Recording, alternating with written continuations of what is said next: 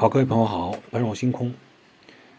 那么，因为蒙古冷空气的突然降临啊，所以甘肃的那个事件，大家也都看了各种新闻报道了啊。具体的情况就不多说了啊。在此，还是对这个这场悲剧的发生，这些不幸啊去世的啊健将朋友们表示深切的哀悼。现在呢，就是说一个咱们经常提到的词，这次在这次事件中啊，失温。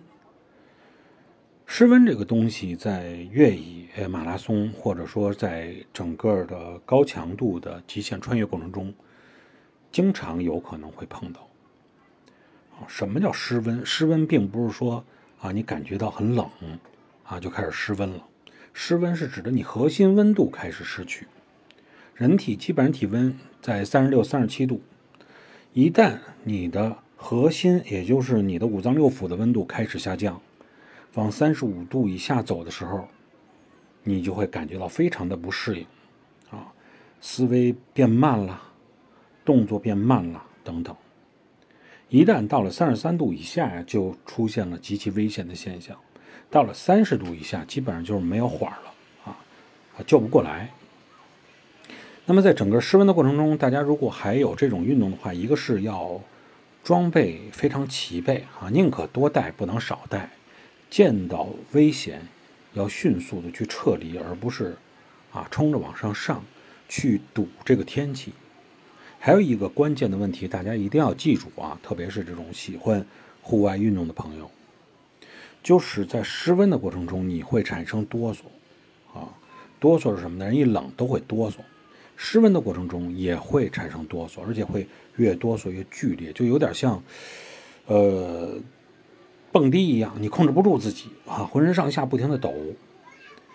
但是要注意一点啊，要有这个常识，就是如果在外界环境没有改变，你不是说迅速到了一个温度低的地方，或者说是周围的环境啊温度起来了啊，穿上了衣服或者有这个火可以烤。而你感觉到自己的哆嗦，啊，停下来了，慢慢啊降下来了。